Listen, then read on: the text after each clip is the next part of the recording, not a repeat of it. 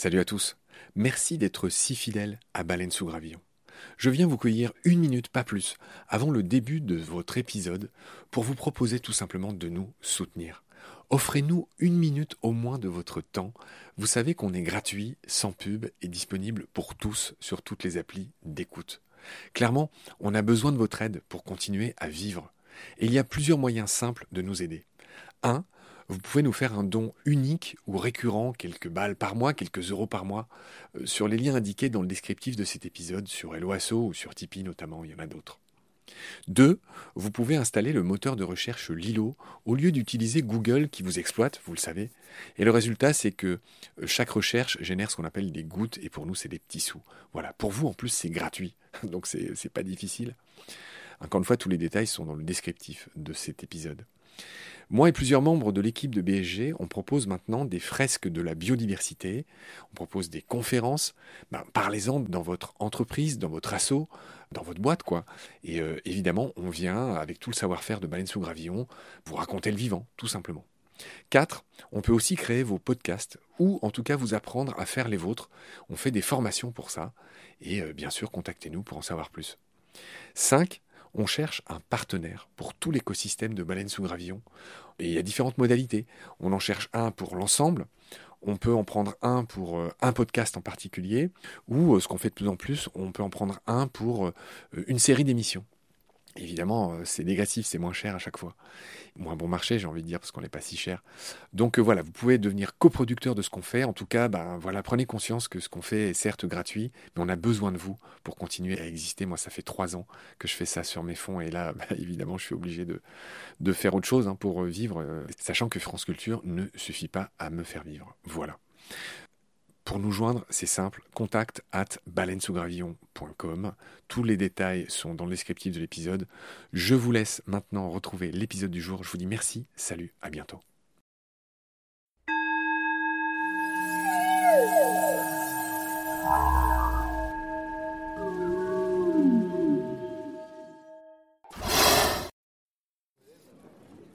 Salut à tous, je me balade au FIFO à Ménigout, c'est le festival international du film ornithologique de tout le vivant en fait.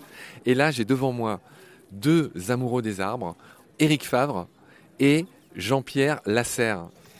Je te décris un peu, on est dans un podcast, c'est que du son, mais tu arbores un fier t-shirt où il y a ce personnage des Gardiens de la Galaxie, là, qui, comment il s'appelle ce petit personnage? Euh, Je sais pas trop, il m'a été offert. Euh... Bon, d'accord, il y a quelqu'un qui t'a offert cet arbre là, qui est une sorte d'arbre un peu anthropomorphisé.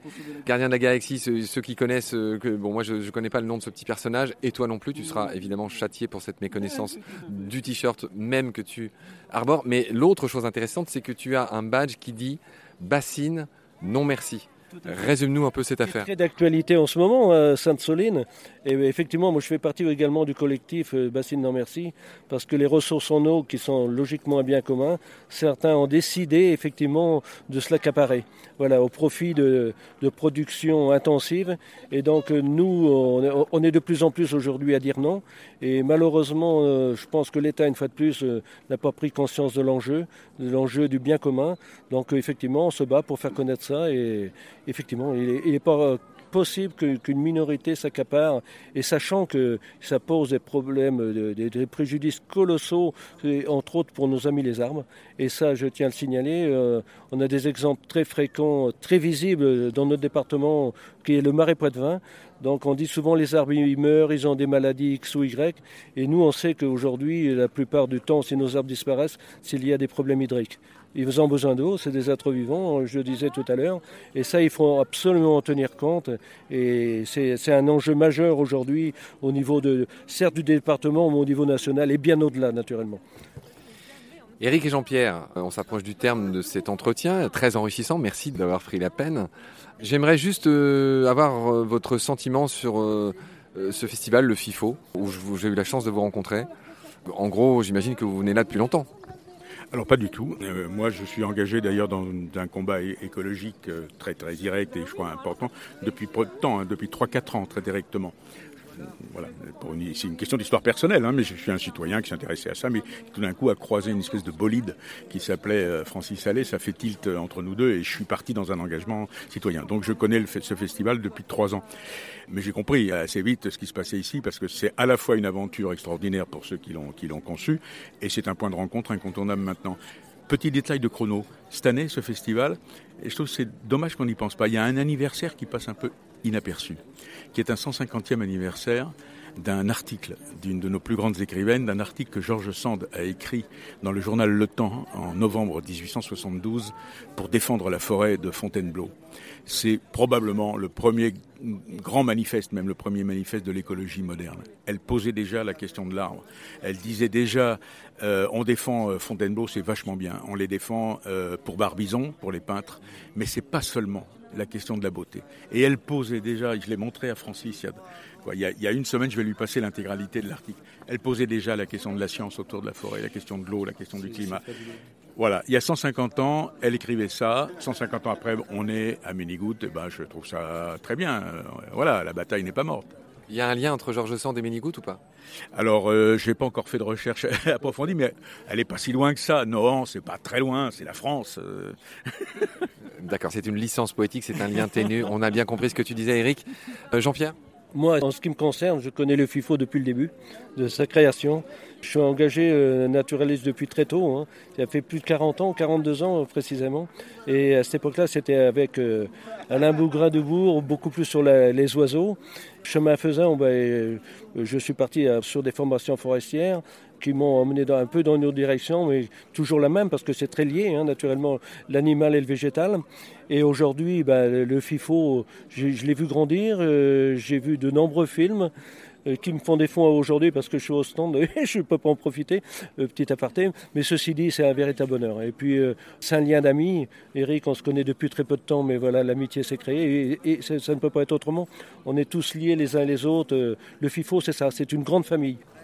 Bon, vu que vous êtes deux très grands poètes, je vous soumets une de mes questions classiques. Pour vous, baleine sous gravillon, ça évoque quoi? Par pitié, répondez-moi quelque chose quand même. eh ben, ça m'évoque simplement très directement que sous les pavés, il y a la plage. Oui, mais, moi je sais pas, je dirais que ça m'évoque peut-être euh, de mettre un peu la poussière sous le tapis, je sais pas. Euh. Magnifique les gars, de l'originalité, super. Merci beaucoup de nous avoir accordé ce petit entretien. Prenez soin de vous, prenez soin des arbres. On est avec vous, évidemment. On est tous des amoureux des arbres. Tous ceux que la question intéresse, je renvoie aux épisodes qu'on a fait avec Ernst Zürcher. Tu vois, je prononce bien son nom à l'allemande, car c'est un Suisse allemand qui est le. On lui donne le bonjour de votre part. J'imagine que vous le connaissez très bien. Ernst, notre ami suisse, qui nous a offert huit épisodes que je vous invite d'ailleurs à écouter dans Baleine sous gravillon, dans lequel il détaille et il va même au-delà de, ce qu'il a écrit dans son célèbre livre arbres entre visible et invisible. On rappelle que les arbres, c'est vrai, ça fait je sais pas une dizaine d'années que depuis le bouquin de Peter Wolleben, on pourrait peut-être dire un mot là-dessus. Peter Wolleben hein, en allemand, il y a Ernst que je viens de nommer, Ernst Zürcher, il y a Francis qui les a popularisés, et dans les auteurs, on a aussi cet Italien. Enfin, en gros, il y a quelques auteurs qui ont vendu des millions de livres. Faites-moi un petit rappel euh, là-dessus.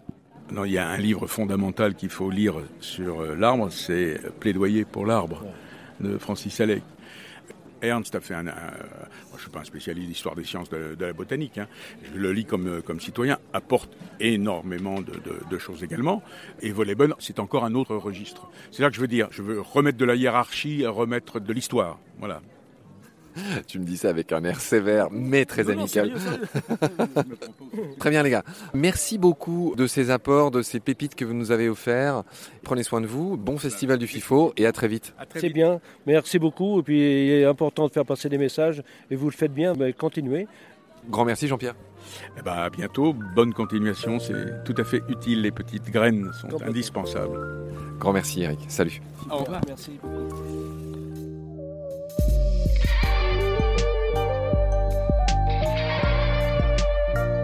C'est la fin de cet épisode. Merci de l'avoir suivi.